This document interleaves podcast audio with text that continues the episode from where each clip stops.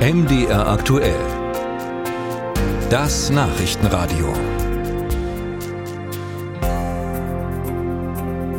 Vielleicht erinnern Sie sich noch dran, 2016 versetzte der Amoklauf eines 18-jährigen Schülers im Münchner Olympia-Einkaufszentrum die Stadt in Panik. Bemerkenswert damals war, wie die Polizei das Ereignis auf Twitter begleitet hat und die Bevölkerung informiert hat. Der Polizeipressesprecher ist für seine Krisenkommunikation im Nachhinein auch mehrfach ausgezeichnet worden.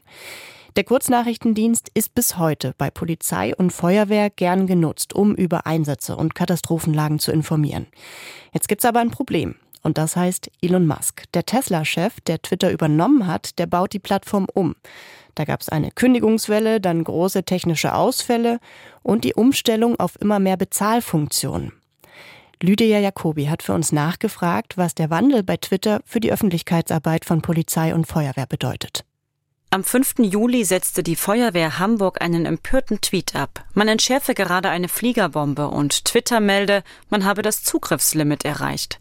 Die Social-Media-Redakteure konnten nicht mehr sehen, was Menschen im Umfeld der Bombenentschärfung erlebten und schrieben.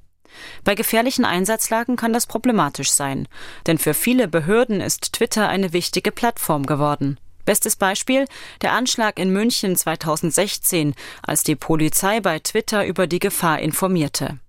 Jan-Ole Unger ist bei der Feuerwehr Hamburg für die Social-Media-Kommunikation zuständig. Also die Feuerwehr Hamburg benutzt Twitter seit 2015 vorwiegend für Einsatzkommunikation im Brandschutz, in der technischen Hilfeleistung, für größere Einsatzlagen, die medien- oder öffentlichkeitsrelevant sind.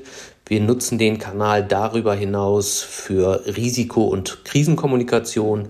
Ja, ab und zu eben auch, um äh, mit äh, der Community in einen interaktiven Austausch zu gehen. Ganz ähnlich nutzt die Feuerwehr Dresden Twitter. Dem Account folgen etwa 12.000 Menschen, nur ein Bruchteil der Stadtbewohner. Doch unter den Followern sind viele Journalisten und Institutionen, die die Meldungen der Feuerwehr schnell weitergeben. Entsprechend aufmerksam verfolge man den Umbau des Kurznachrichtendienstes seit der Übernahme durch Elon Musk, sagt Michael Klare, Chef der Social Media Abteilung. Gleichwohl ist es nach wie vor ein wichtiges Medium, was wir bedienen und äh, wir nutzen es auch weiterhin.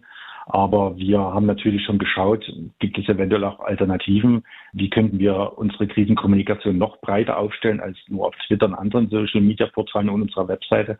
Also wir finden es ja schade, dass es diese Entwicklung gerade nimmt. Die Änderungen bei Twitter sind vielfältig.